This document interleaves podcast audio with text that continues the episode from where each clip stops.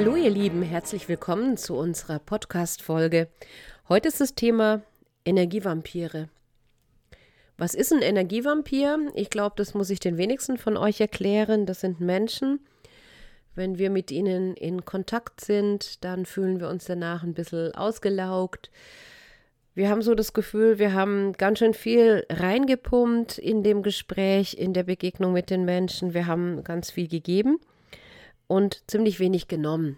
Das ist so eine unausgeglichene Energiebilanz. Wenn wir mit Menschen in Kontakt sind, ist es natürlich immer super schön, wenn wir im Geben und im Nehmen sind, senden und empfangen, das Gefühl haben, dass wir auch wahrgenommen werden, gehört werden und nicht unser Gesprächspartner einfach seine Story erzählt, ohne jede Rücksicht auf Verluste. Und wenn wir dann etwas entgegnen wollen, auch dazu beitragen wollen zur Unterhaltung und wir dann abgewürgt werden, das ist nicht so das schönste Gefühl.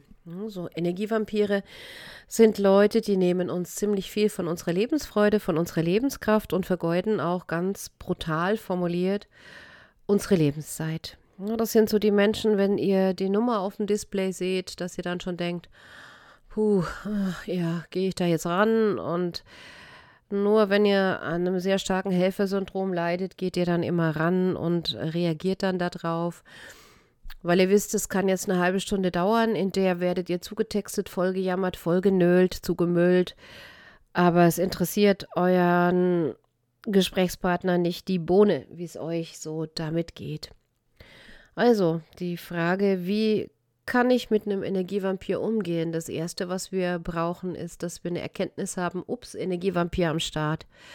Und dann ist es wirklich eine Frage der Konsequenz. Ne? Wenn wir mit Menschen Kontakt haben, die uns Energie rauben, die uns viele Nerven kosten, ist die spannende Frage, warum tun wir das?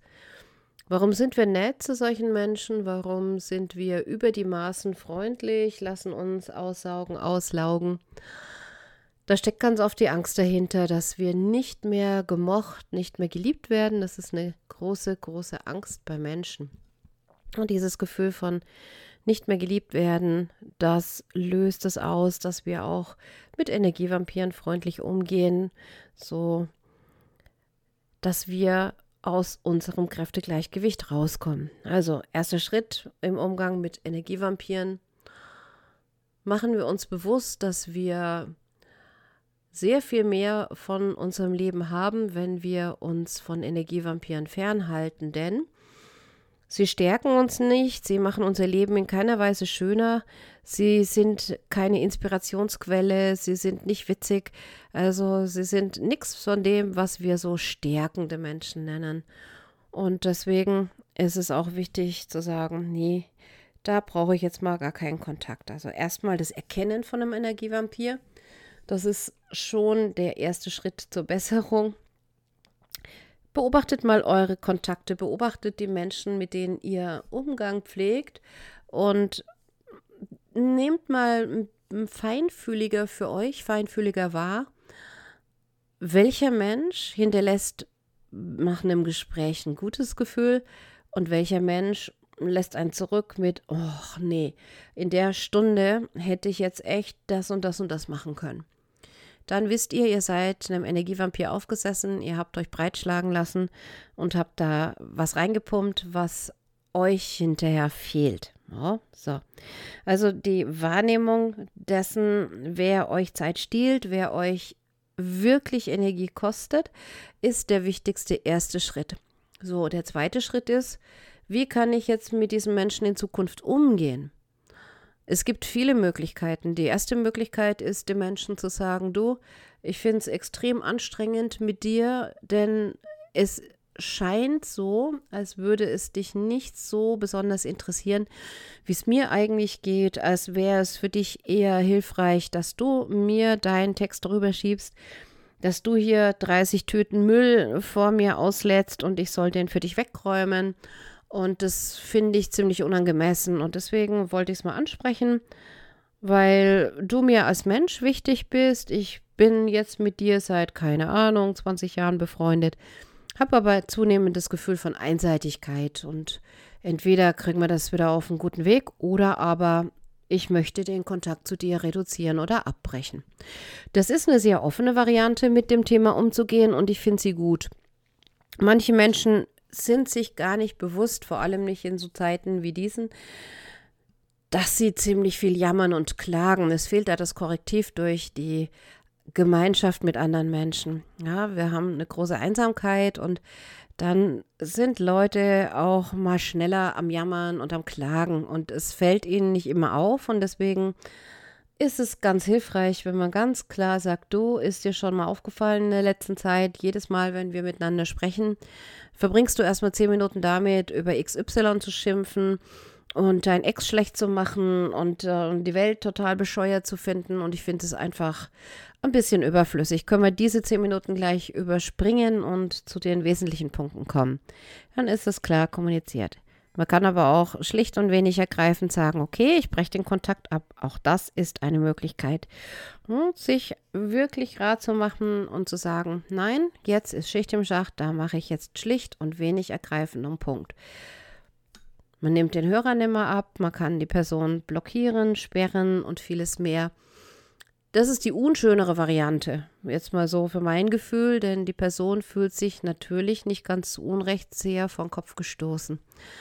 Ich fände es immer hilfreicher, wenn man Leuten sagt, du pass auf, in den letzten Monaten bist du ein kleiner Quengel und ein notorischer Jammerlappen und deswegen würde ich dich darum bitten, wir stellen den Wecker auf zwei Minuten und jetzt kannst du mal abkotzen, aber nach den zwei Minuten ist dann Schicht im Schacht und dann wenden wir uns mal wirklich konstruktiveren Dingen zu. Das fände ich eine offene, eine ehrliche Kommunikation. Und ich glaube, dazu braucht es einfach nur ein bisschen Mut. Denn jemand kann nichts an seinem Verhalten ändern, wenn er gar nicht weiß, was uns denn daran stört. Und da muss man keine Holzhammermethode benutzen oder unverschämt werden oder keine Ahnung, sich weit aus dem Fenster lehnen, sondern kann ganz in aller Ruhe sagen, ich finde dich sympathisch, ich kenne dich jetzt seit 20 Jahren. Dennoch möchte ich heute was ansprechen, was mir wichtig ist, denn das hat mich jetzt schon ein paar Mal so ein bisschen ratlos zurückgelassen nach einem Kontakt mit dir und deswegen möchte ich es ansprechen, weil wir uns schon so lange kennen und weil ich glaube, da steckt ein bisschen was dahinter, dir geht es gerade nicht gut, da solltest du dir vielleicht Unterstützung holen. Ich bin das vielleicht nicht, aber da gibt es Möglichkeiten und das und das und das liegt an. Und dann ist es gesagt oder wie man Württemberg sagt, na, ist geschwätzt und dann kann man auch schauen, wie die Person reagiert. Natürlich wird sie erstmal eingeschnappt sein, das ist ganz normal. Keiner von uns mag gern Kritik. Deswegen, wie gebe ich gutes Feedback? Ich sage erstmal, was mir an der Person gut gefällt. Ich bringe in klaren, sachlichen Worten meine Punkte vor und dann verpacke ich nochmal ein Lob obendrauf, ne, die Sandwich-Technik. Freundlich, batschfreundlich, so funktioniert Feedback. Ja. Aber wenn es ein Vorback sein soll, ne, ein Vorwort-Feedback, dann ist es hilfreich, klar zu benennen und freundlich zu benennen, wo man Optimierungspotenzial sieht. Denn dann hat die Person die Chance, etwas zu verändern. Und sollten es Menschen sein, die einfach uneinsichtig sind, unfreundlich, ja, wirkliche Energievampire, dann ist es manchmal auch etwas intelligenter, den Kontakt einfach ganz massiv zu reduzieren. Und wenn die Person dann anfragt, warum reden wir nicht mehr miteinander, ist irgendwas, dann kann man klar sagen, für mich ist es unheimlich anstrengend, mit dir zu sprechen und aus dem und dem Grund. Und ich möchte das nicht so gern und deswegen habe ich den Kontakt ziemlich reduziert. Solltest du das jetzt wieder ändern wollen, dann können wir gerne wieder unseren Kontakt intensivieren. Aber ich hätte jetzt gern mal so ein bisschen noch Auszeit für mich persönlich. Und ansonsten hoffe ich, dass ihr möglichst wenig Energievampire in eurem Leben habt. Aber wenn ihr solche Menschen habt, macht euch klar, das muss nicht sein. Und der Grund ist häufig die Angst, jemanden vor den Kopf zu stoßen. Der Ton macht die Musik. Und ich frage euch auch mal ganz auf die Knochen, wie wichtig seid ihr euch selber? Wie kostbar ist euch eure eigene Lebenszeit und eure Lebensqualität? Und wie viel Zeit möchtet ihr verbringen mit Menschen, die euch ausbremsen und euch nicht auf eurem Weg unterstützen, sondern euch immer wieder das Gefühl geben, dass ihr nicht okay seid, so wie ihr seid. Was bist du dir selber wert? In dem Sinne wünsche ich dir ganz wenig Energievampire in deinem Leben und achte auf deine eigene Kommunikation, ob du vielleicht ab und zu auch ein kleiner Energievampir bist. Dann solltest du dich bremsen und das Thema mit Fachleuten besprechen oder dir bewusst machen, du hast dir einfach was Dummes angewöhnt. Ich wünsche euch eine gute Zeit. Bis zum nächsten Mal. Ciao.